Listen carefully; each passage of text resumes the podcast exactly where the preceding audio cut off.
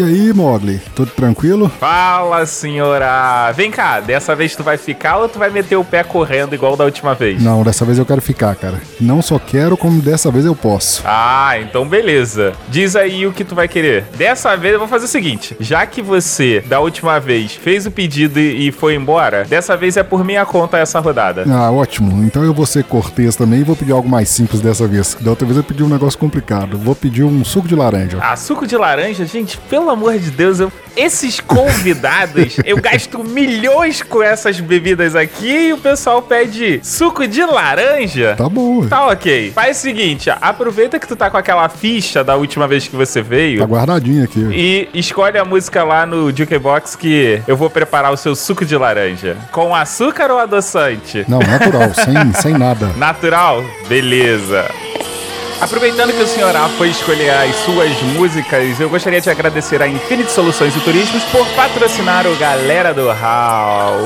E outra coisa, como eu achei tão foda a playlist que o senhor A me passou, eu decidi que a partir deste episódio eu deixarei disponível a playlist de todo episódio novo do Lobo, Dragões e Unicórnios. Ou seja, a partir de hoje teremos uma playlist para cada convidado. E mais um recadinho, eu como curto muito o dia de São Valentim, decidi fazer um Lobo Dragões e Unicórnios especial. Então você que quer mandar uma cartinha, uma mensagem pro seu amigo, pro seu amante, pro seu chefe, pro seu coleguinha, pro seu podcaster preferido, faz o seguinte, manda um e-mail para contato arroba com o assunto Dia de São Valentim e deixa sua mensagem. Diga quem você é, de preferência alguma rede social sua e da pessoa para quem você está endereçando. Então, rede social sua, rede social do seu coleguinha e a mensagem. Agora vamos pro episódio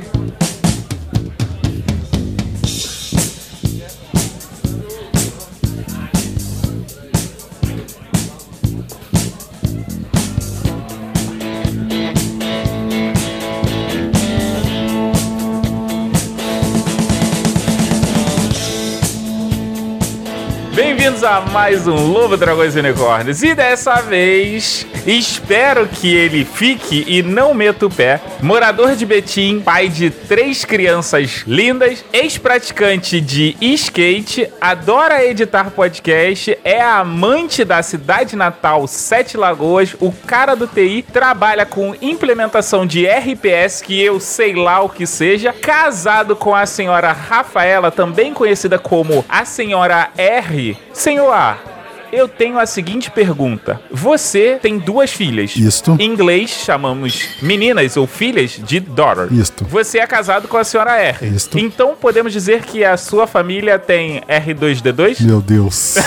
ai, ai. Você conseguiu encaixar uma boa nerdice aí, né? Ah, eu tentei, eu tentei. Dei uma forçadinha no R aqui, mas foi. Apesar de eu criar um pouco de haters agora falando que eu não gosto tanto assim de Star Wars, mas tudo bem. Como assim você não gosta de Star Wars? Impossível não curtir o Sr. Spock. Ai, ai. mas então, senhora, Deixa eu ir umas correções aqui que é, eu andei não atualizando minhas bios. antes de mais nada, tomar aqui o seu suco. Agora faça as correções. Ah, sim, obrigado. Essas pessoas, esses convidados que mantêm a bio desatualizada, atrapalham o meu trabalho. Bom, vamos lá. Eu não trabalho mais com implementação de RPs. hum, Bom, pra quem. Acho que a maioria da galera, pelo menos do- dos nerds, devem saber o que é, mas RP. Cara, eu mesmo não sei o que significa a sigla, mas é um sistema de automação geralmente comercial. Pelo menos o que eu trabalhava era de área comercial. entendi. Aí um sistema de automação para supermercados, comércios e afins. Sim. Não trabalho mais com isso e não moro mais em Betim. Eu voltei para minha cidade natal, tô morando de novo em Sete Lagoas. E que vida boa! É, vida boa na lagoa. Mas você voltou para Sete Lagoas graças ao trabalho só com edição. Agora você está trabalhando exclusivamente com edição de podcast? Não, ainda não consigo me manter só com edição. É um sonho, mas também eu não. Acho que eu não corro atrás o suficiente, porque correr atrás o, o suficiente implicaria talvez em alguns sacrifícios que não dá pra correr no momento. Sim, é, é, alguns sacrifícios e riscos que nem sempre a gente. Não é que a gente não está disposto, é que a gente tem que pensar de certa forma no futuro. E às vezes você pode adotar alguns riscos e algumas vezes esses riscos não são uma coisa legal pra gente. Cara, na verdade é o seguinte: quando o risco envolve só você, é mais tranquilo, né? Você corre, assume o risco e toca o barco. Mas quando envolve mais gente no, na jogada, aí fica mais complicado. Quando você tem criança, quando você tem família. Uhum. Mas a edição é uma paixão da qual eu não abro mão. Pelo menos não por enquanto. Me diz como que você foi parar na mídia podcast. Cara, como todo mundo. Não, como todo mundo não. Primeiro que eu não sou. Esqueci o nome do candidato, era o Serra que comia todo mundo, né? eu como fulano, como... Mas, como grande parte da podosfera atual, hoje em dia tem diminuído muito, né?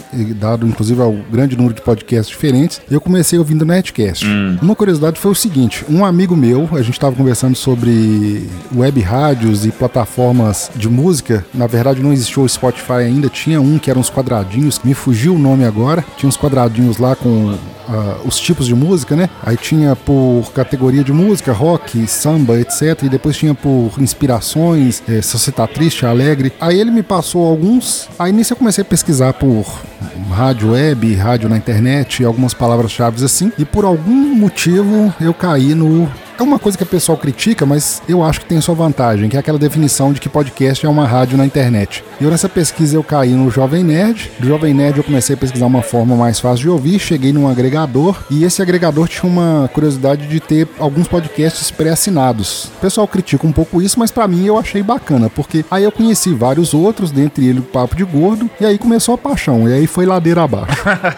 aí depois foi só aumentando as drogas, né? Aquela velha máxima nossa, né? Uma coisa que inclusive nós defendemos, difundimos e inclusive fizemos mais uma vez esse ano com a Podosfera Unida, que é a questão dos crossovers. Aí sempre que aparecia um em um dos que eu estava ouvindo, ah, eu sou fulano de tal podcast. Aí lá eu atrás dele ouvi. E aí a lista foi só aumentando. Eu confesso que eu demorei um pouco eu demorei um pouco a fazer essa transição, porque eu ouvia muito podcast e aí eu até via a colaboração, mas eu não tinha muita vontade de conhecer esses outros podcasters. O que aconteceu comigo de certa forma foi o seguinte: alguém falou em um dos podcasts que eu tava ouvindo, já tinha bem naquela época aquela discussão de nicho, que podcast era só de nerd, etc. E alguém falou assim: não, mas se você tem um assunto que você gosta, pode ter um podcast daquilo. E se você não tiver, você pode ter o seu podcast sobre aquele assunto. Foi onde onde eu cheguei, né? Eu acho que atrás. essa é a frase que fisga a gente, né? Exatamente. Você pode ter um podcast sobre aquilo que você gostaria de falar. Exatamente. Foi onde eu, onde eu fui fisgado, porque na época eu praticava um esporte que se chama carveboard. Ele estava até mais em alta no Brasil, deu uma caída, apesar de ter um pessoal, principalmente no interior de São Paulo, que pratica ainda. O que seria carveboard? O carveboard, ele é um... A minha pronúncia é horrível, tá? Eu também nem sei se eu falei certo. É, a, a minha eu tenho certeza certeza que tá errado. Mas o carveboard, na verdade, ele é um simulador de surf. Hum. Seria um tipo um skate com uma prancha bem maior, um shape, no caso, bem maior do que um skate, mesmo do que um longboard, ele chega a ter mais de um metro de comprimento e com rodas de, na verdade, não igual o skate, que seriam rodas de poliuretano ou algum material assim, é roda com pneu e câmera mesmo e com eixo com mola tanto na frente como atrás. Ele é uma coisa bem flexível e bem maleável, que começou com uma ideia de se simular surf no asfalto. O que é mega bizarro, né? Porque o skate começou com o mesmo propósito, né? Exatamente, mas o que, que aconteceu? O skate tomou uma vida própria muito rápido e o pessoal continuou buscando. Na verdade, isso nasceu até na época de um pai e filho. O pai era engenheiro, se não me engano, ou alguma coisa projetista de algum, de algum ramo, e o filho surfista. Aí, para incentivar e ajudar o filho, ele desenvolveu essa prancha que chegou, inclusive, inclusive eu acho muito mais próximo do, de um simulador de surf do que o próprio skate em si. Então quer dizer que você é um surfista frustrado? Já diria um amigo meu que eu sou um surfista de pinico. o que é um surfista de pinico? Cara, isso é uma piada antiga. Eu lembro, não lembro de quem nasceu com isso. Aquelas revistas tipo Mad ou, ou alguma brasileira da época tinha uma Wood Grude, aí tinha um personagem lá que era o surfista de pinico. Mas é o cara que quer surfar, mas não, não faz muito sucesso né? Ou, ou não consegue surfar direito. você concordou comigo que o fato do você poder fazer o seu podcast faz com que você vá lá e meta a mão e produza o seu podcast. Mas o que de fato te levou a fazer isso? Qual foi o real motivo? Cara, eu tinha um blog na época sobre o, o Carveboard. Esse blog deve estar até no ar ainda. Eu vou te confessar que eu não lembro exatamente qual é o URL dele. Era um blog do Blogspot. Se não me engano, era carveboard-bh.blogspot.com.br. Depois eu te passo o link correto. Aí como eu já tinha o blog e comecei a entender e ouvir podcast, aí veio essa, essa ideia, né? Ah, vou fazer um podcast, vou colocar nesse blog. O blog tinha até um, não vou falar sucesso, não era aquele blog que nem monetizava, monetizava, nem nada, mas tinha uma certa é, parcela de leitores. Aí eu falei assim: ah, se eu tenho esses leitores, eu vou conseguir ouvintes. Só que esse mesmo só tive, só fiz dois episódios. Deve estar até no ar lá até hoje. E o que você diz dos seus dois primeiros episódios? Cara, é terrível.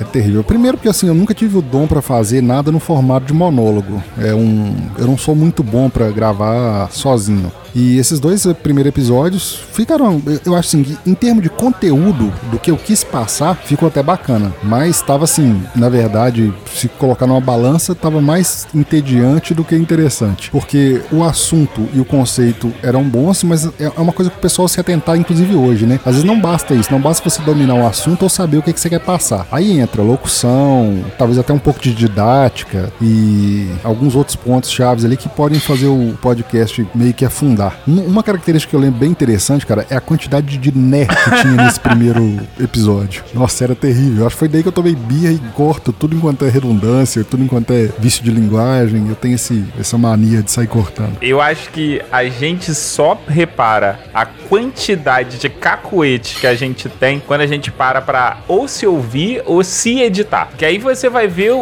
o quão complexo é o jeito que você fala. Você fala assim, gente, mas eu podia ter dito isso de uma forma tão mais simples. Uhum. E eu, eu tenho um pouco desse problema. Às vezes eu começo uma frase e, e, recomeço e recomeço. Tanto é que quando eu tô editando papo editado, muitas vezes eu tinha mais trabalho comigo do que com o convidado, porque é muito comum. Cara, mas sempre é mais fácil convidar, editar o convidado. Ah, depende.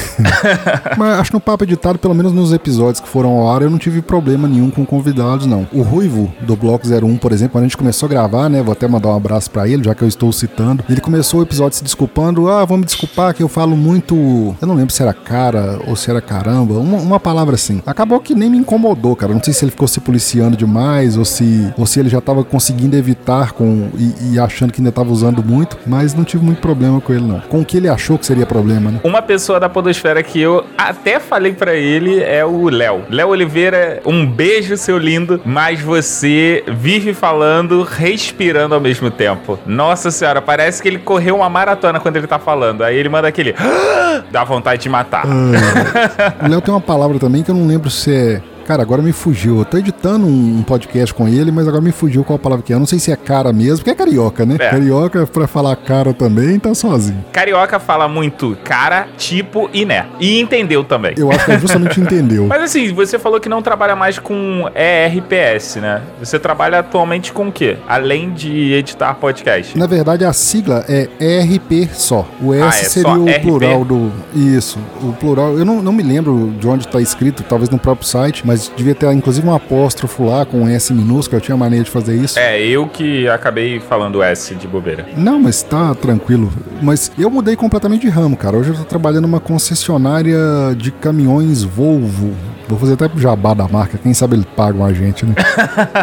Sem problemas. Mas como é que foi essa mudança? Crise. A crise pegou, fechou-se algumas portas e para não ficar parado, a edição infelizmente não conseguia.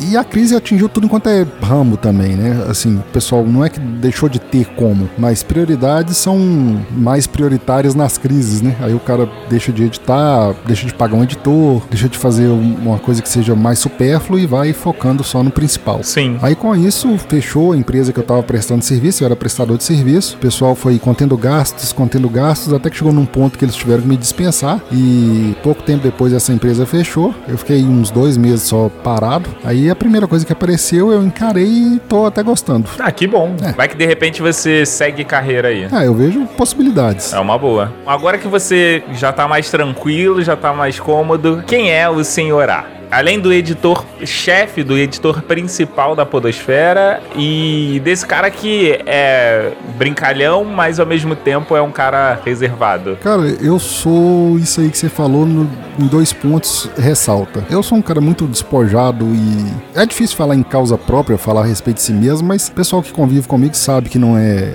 não é médio. Eu tô sempre disposto a ajudar, por exemplo. O cara aparece alguém, ah, mas tô com um áudio com problema. Me manda aí, deixa eu dar uma olhada. Isso é muito comum. Eu gosto. Disso, entendeu? E outra, também eu sou um cara muito fechado, assim. Eu, eu não sou um cara muito sociável. Gravar para mim é até fácil, mas se você falar assim, ah, eu vou te ligar. Teve um fato curioso, né? Há pouco tempo, até Fiquei muito feliz com a nobreza da atitude do pessoal do Hall.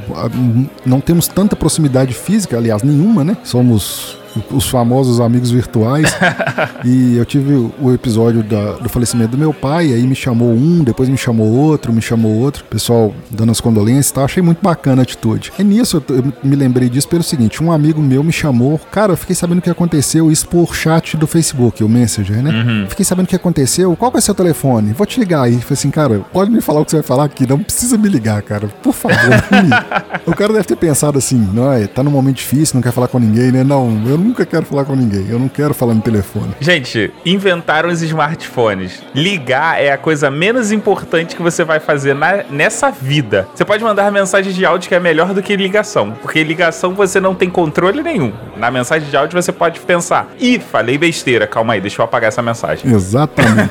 cara, e o problema, um, um, dos problemas que eu vejo também com relação a isso é o seguinte: o cara às vezes te liga num momento, quem quer que seja, te liga num momento que você não pode atender ou que você não pode dar a devida atenção, inclusive. Às vezes é um assunto delicado, de qual natureza que seja, sei lá, sentimental, financeira, cobrança, o que for. Manda uma mensagem de áudio, o cara vai te responder. Se ele não te responder, é porque provavelmente ele nem atenderia a sua ligação. Vai dar na mesma. Verdade. Mas então, senhora, na vida, quem são ou quais são as suas influências? Bom, em qual sentido? Você fala de. No sentido de quais influências tornaram o senhorá ser o senhorá? Estamos falando de editor. Estamos falando de editor, estamos falando de pai, estamos falando de profissional, estamos falando de marido, estamos falando de colega, de familiar, de filho. Cara, isso é uma soma gigantesca, né? Eu acho que assim, é muito complicado você falar assim, a minha influência é, é X. Mas se eu for pegar, por exemplo, para resumir, eu tenho muitos traços do meu pai, por exemplo. Meu pai era o tipo do cara que se sentava perto dele, você ficava quatro horas sentado lá dele, por exemplo, vendo dois jogos da Copa, que na Copa tem muito disso, né? Jogos em sequência. Sim. E ele às vezes conseguia soltar duas palavras, uma no jogo, no primeiro jogo e uma no segundo. e, e, mesmo assim, às vezes ele conseguia fazer uma piada, entendeu? Era um cara muito reservado, mas ao mesmo tempo brincalhão. E eu peguei muito disso, talvez esse, esse ser fechado, ser é, muito reservado e tal. Mas se você tentar colocar isso em poucas pessoas, eu acho muito difícil de falar. Eu acho que eu não conseguiria. Então vamos fazer o seguinte, vamos dividir. Na na vida e depois você fala no podcast? Cara, na vida eu tive dois. Eu tô acabando de me pegar quase um carioca ou um cidadão do mundo, né? Que eu já falei, cara, também. Daqui a, daqui a pouco sobe a música. Cara, caramba, cara, carau. Mas eu tive dois exemplos. Um, talvez até sanguíneo, né? A questão do, do, de sangue, de, que é o meu pai. E o outro foi um, um patrão que eu tive, um chefe, uma, uma pessoa que foi muito próxima, porque a gente trabalhava de uma forma muito peculiar. Ele era um consultor e onde eu trabalhava com ele na questão de sistemas, né? E a gente viajava segunda, voltava sexta e às vezes dividia quarto em hotel, às vezes dividia hotel, almoçava junto, jantava junto e isso foi uma convivência de 94 a 2007. Deixa as Nossa, contas para os matemáticos do Raul. Foi, foi bastante tempo. Era uma relação profissional, normal, entendeu? É, salário e carteira e etc. Mas essa parceria, eu chamo de parceria pela forma como era, cara, assim, a forma como a gente convivia e tudo. Acabou porque ele adoeceu, foi em 2001, né? Ele estava em tratamento do câncer que descobriu. Eu lembro que ele viajava uma vez por semana para fazer quimioterapia. Aí aparentemente curou-se e depois voltou, né? Manifestou novamente o câncer e aí de forma é, totalmente agressiva. Foi um, uma perda bem dolorosa na época para quem convivia e para mim porque foi uma relação de muitos anos, né? Se você fazer as contas de 94 2007 é bastante tempo para um convívio diário e, e extra horário comercial, né? Porque trabalhava junto de 8 às 18 e às 18 saía, ou ia jantar, ou ia fazer alguma coisa qualquer. E, e aí acabou que criou-se um vínculo muito forte. Aí foi uma pessoa que me inspirou muito e que me influenciou muito de, em diversas partes. Bacana isso. E no podcast? Podcast também é uma soma, né? Mas eu, eu consigo definir melhor é, alguns que me influenciaram, assim, não deixo de ser influenciado até hoje, entendeu? Eu não tenho uma não sei se isso é estranho de se falar ou de se ouvir, mas eu não tenho uma personalidade formada em edição. Eu tô sempre buscando e aprendendo com gente que às vezes acabou de chegar, entendeu? Principalmente agora, tá vindo muita gente é, que pode ser chamada de profissional e alguns certamente mais profissionais do que eu. Por exemplo, posso citar o Danilo Battistini, lá do Contador de História, que é um cara fantástico, né? Tanto da qualidade do trabalho dele como a disponibilidade. Mas da época que eu tava para começar, eu posso citar o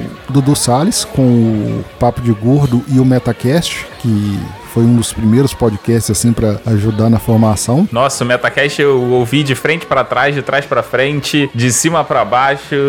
Eu o Metacast eu ouvia fazendo anotação. Cara, eu ouvia dando pause e fazendo as coisas no Audacity. Então, eu não podia fazer isso porque eu tava me deslocando. Então eu anotava para quando eu pudesse editar. Uhum. E nessa época eu ainda nem era editor. Então eu já me preparava para uma possível edição na vida. Já tava aprendendo. Bom, aí eu posso citar o Dudu Salles, né, com o seu Metacast. O Léo Lopes não, não posso deixar de citar também, porque comecei lá acompanhando também desde lá do primeiro Alotênica, né? Assim que saiu a Alotênica, eu comecei a ouvir. Eu te confesso que eu sou mais ouvinte do, dos produtos do Léo, eu sou mais ouvinte do Alotênica do que do próprio Radiofobia. E tem um, é, ele até um nome não tão conhecido, mas para mim é uma referência, é, tá até um pouco acima desses outros dois, pelo seguinte: foi uma pessoa com a qual eu criei um laço de proximidade, inclusive, que é o Vitor Hugo Mota, da agência Transmídia. O Vitor é um cara muito é, técnico, tanto é que ele criou um audiodrama todo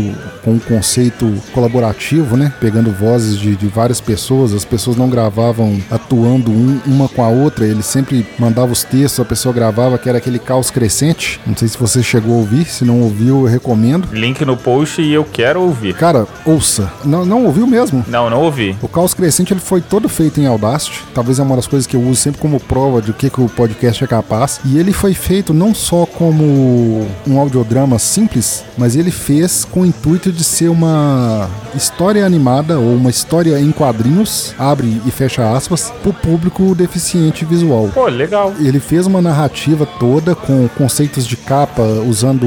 É, eu não vou saber os termos técnicos, tá? Mas as, as capas deles eram feitas com gravuras que facilitava a, a visão de, de, pessoas com pouca deficiência com baixa visibilidade. Com baixa visibilidade, isto, obrigado. E a narrativa bem detalhada, até de uma forma mais rápida, não era uma narrativa tão lenta e tão espaçada, porque ele fala que o deficiente visual ele já tem a compensação na audição e na atenção. Sim. A pessoa já tem uma atenção concentrada diferenciada. E nisso ele fez o, o caos crescente focado nesse público. E mais uma característica dele que sempre me ajudou muito é o seguinte: ele é aquele cara o super sincero. Você manda um produto para ele e fala assim: aqui, eu vou te mostrar uma edição que eu fiz, o que, que você acha? Você esteja preparado para ouvir o que o cara acha, cara. Ele não vai massagear o ego de ninguém. Né? Adoro pessoas assim que dão a resposta na lata assim. Pode doer, mas você sobrevive. Com certeza. E foi onde eu aprendi muito, entendeu? Onde eu tinha que mudar, onde eu tinha que corrigir. Porque às vezes, vamos supor, a gente vive nesse mundo, né, Mog, do, do eufemismo e da, da, e da. Como é que é a palavra? Sem ser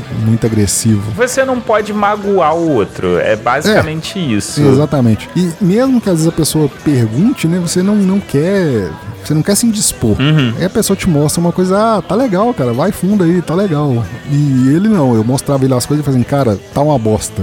Muda, mexe, faz isso, faz aquilo, faz aquilo outro. Cara, mas eu costumo dizer que as pessoas elas fazem perguntas querendo ouvir certas respostas. Exatamente. Você vai ter um monte de gente que vai te fazer uma pergunta do tipo, ah, o que, que você acha do meu produto? E o cara, ele não aceita nada menos do que tá bom. Uhum. Se você falar, tá mais ou menos vídeos ele fala assim: como assim tá mais ou menos? Quem é você para dizer que tá mais ou menos? Foi aí, nisso aí, que eu parei de dar muito feedback, entendeu? Porque, primeiro, o pessoal sempre brinca, ah, você é o senhorá. Senhorá, cara, esse termo nasceu de uma brincadeira minha comigo mesmo, que é o seguinte: tinha um senhor K. Falei, caramba, eu vou editar, vou mexer com podcast, eu preciso de um ser alguém. Porque tinha, por exemplo, pegando as referências lá deles mesmo. Tinha o Jovem Nerd, que pouca gente às vezes sabe que o cara chama Alexandre. Tinha o Azagal, que de vez em quando você fala o David Passos e ninguém sabe quem é. Aí tinha o Sr. K. Eu falei, caramba, tem um Sr. K, né? Eu, Alexandre, Audacity, você é o. A. Aí né, eu mesmo criei isso e ficou. Um amigo meu, eu comentando com ele, ele criou a primeira logo, que depois deu origem a essa que eu uso hoje, entendeu? E criou-se isso de ser o. A, o grande editor, não sei o que, coisa que eu levo mais como brincadeira do que a série. E aí, se eu desse um feedback, o que aconteceria? Das duas, uma. Ou cara, nossa, o fulano tá falando comigo e me dando feedback. Ou o cara se sentiria é, constrangido ou menosprezado, que eu tava lá desfazendo o produto dele. Foi aí que eu comecei a, a, parar de dar um pouco de feedback. Aí eu dou quando me perguntam, mesmo assim, com ressalvas, eu não consigo talvez ter essa, esse jogo de cintura todo que o Moto tem, mas quando eu pego também pessoas que eu gosto, igual eu já fiz com o próprio Diogo Bob, né? Às vezes chego, dou uns toques e tal, mas vez por outra eu sinto isso, cara, né? né? Nesse evento, por exemplo, agora, recente, Podosfera Unida, eu andei ouvindo muita coisa, aí chamei um, cara, só isso aqui. Aí o cara, ah, tá, é... e sumiu. Eu acho que ele não ficou muito satisfeito. e foi uma coisa muito simples, entendeu? Mas é a vida que segue. Apesar do papo estar ótimo, estar delicinha, temos de nos encaminhar pro momento final. E eu gostaria que você indicasse um podcast próprio. Eu tô aqui com três na cabeça, mas eu vou me ater a um, porque foi um marco é, na história do podcast. Nossa, agora eu fui muito convencido, né? Mas tudo bem. É, tanto que o convidado ele tava parado, ele voltou a gravar, que foi o episódio com o Danilo Medeiros, cara. Eu acho assim que merece ser citado, porque tinha essa curiosidade de. E eu me perguntava isso. Todo ano, dia 21 de outubro, ah, dia do podcast, graças ao Danilo Medeiros, nós estamos aqui e temos que falar do Digital Minds, o primeiro podcast do Brasil. Temos aqui até um trechinho, ouve aqui pra você ver. E ninguém Está nunca. no ar até hoje, blá blá blá. Exatamente, exatamente. Não, e o curioso era, ninguém tinha ido atrás do cara, ninguém tinha perguntado assim, onde você tá? O que, que você tá fazendo? Eu jurava que o cara tinha morrido, tinha mudado pra, sei lá, pra Groenlândia, pra algum lugar intangível. Cara, eu tinha certeza que as pessoas procuravam por ele e ele, tipo, ah, não, estou ocupado com outras coisas mais importantes na minha vida. É, eu, eu não vou ser, talvez, hipócrita de falar que eu também não pensei nisso. Duas coisas que eu, que eu, também pensei. Uma, ou é um cara totalmente vaidoso e orgulhoso, que talvez criou uma birra, uma antipatia pelo que o podcast se tornou hoje, ou sei lá, o cara se magoou com alguma coisa e ficou profundamente chateado. Não, mas não era nada disso. Era. Ninguém entrava em contato, simplesmente. É, chega a ser engraçado. Bastante. Mas então, agora que você já indicou o episódio com o Danilo Medeiros do Digital Minds, eu queria que você indicasse um outro episódio qualquer de qualquer outro podcast que você curta, que você goste. Eu vou fazer justamente o que eu acho que eu devo fazer, que é o seguinte: existe uma discussão muito grande hoje em dia, que é aquela de ah, podcast é sempre o mesmo formato, sempre a mesma coisa, cultura pop e etc, etc. Eu vou indicar um podcast de um nome que eu já citei aqui, que é lá do Vitor Hugo Mota, né? Já que eu já citei e mencionei, né? Até talvez atravessei um pouco a linha do, do tempo e falei lá do Caos Crescente, né? Que é o audiodrama do Vitor Hugo Mota. Eu vou indicar um podcast dele pelo seguinte: é uma das formas de provar como o podcast pode trazer, às vezes até um assunto que é falando de certa forma de, de, de até da questão filme, quadrinho, cinema, aquela famosa máxima, mas de uma forma diferente e trazendo não só a forma em si, mas um exercício diferente de, de, de ideias,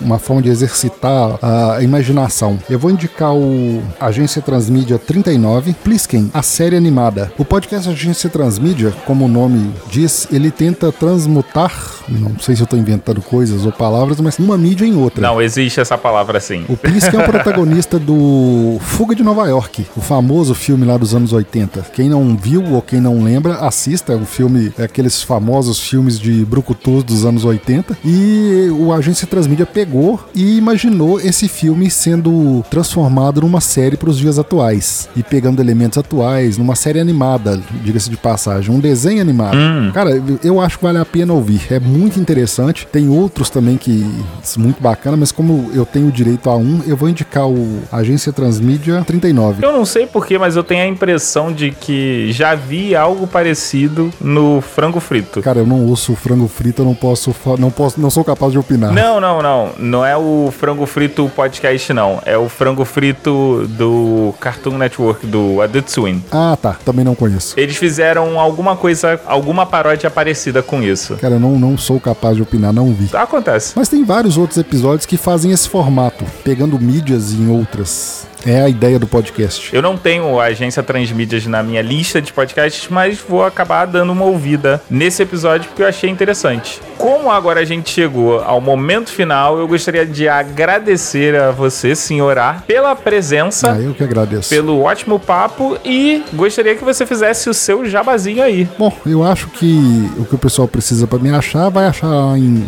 editorsenhor-a.com.br, né, que é o site. É, tem tudo que precisa lá, e-mail, contato contato, os podcasts estão lá, alguns, algumas matérias, alguns posts que eu fiz sobre edição, defendendo ou criticando alguma coisa. E, no muito, eu sempre procurei criar conteúdo para ajudar, entendeu? Talvez é uma forma de gratidão. Foi a forma como eu cheguei ao podcast, tudo veio a mim, por mais estranho que isso pareça hoje em dia, mas tudo veio de forma gratuita, né? Aprendi com o Metacast, aprendi com a Lotérica, aprendi com o Vitor Ogumota, é sempre as pessoas sendo disponíveis, né? Talvez os dois primeiros em forma de podcast, o Mota talvez em forma mais interpessoal, né? Sempre entrando em contato e trocando ideia. Aí foi o que eu quis fazer com o site também. O site não é só uma forma de me vender e me. O site é uma forma de divulgar o Senhorá e os produtos do Senhorá, né? Hum, é, sim e não. Não, porque é, é o que eu tô, justamente o que eu tô colocando. Não é só o produto como editor remunerado ou como edição. É uma forma da pessoa me achar mais fácil. Às vezes mais fácil que falar um e-mail, eu falo lá o site. E se você precisar de qualquer coisa, não se acanhe entrar em contato. Cara, eu tô com um áudio aqui que eu tô achando estranho. Não vou cobrar por isso. Me manda aqui que eu vou dar uma olhada. Eu tenho essa esse lado,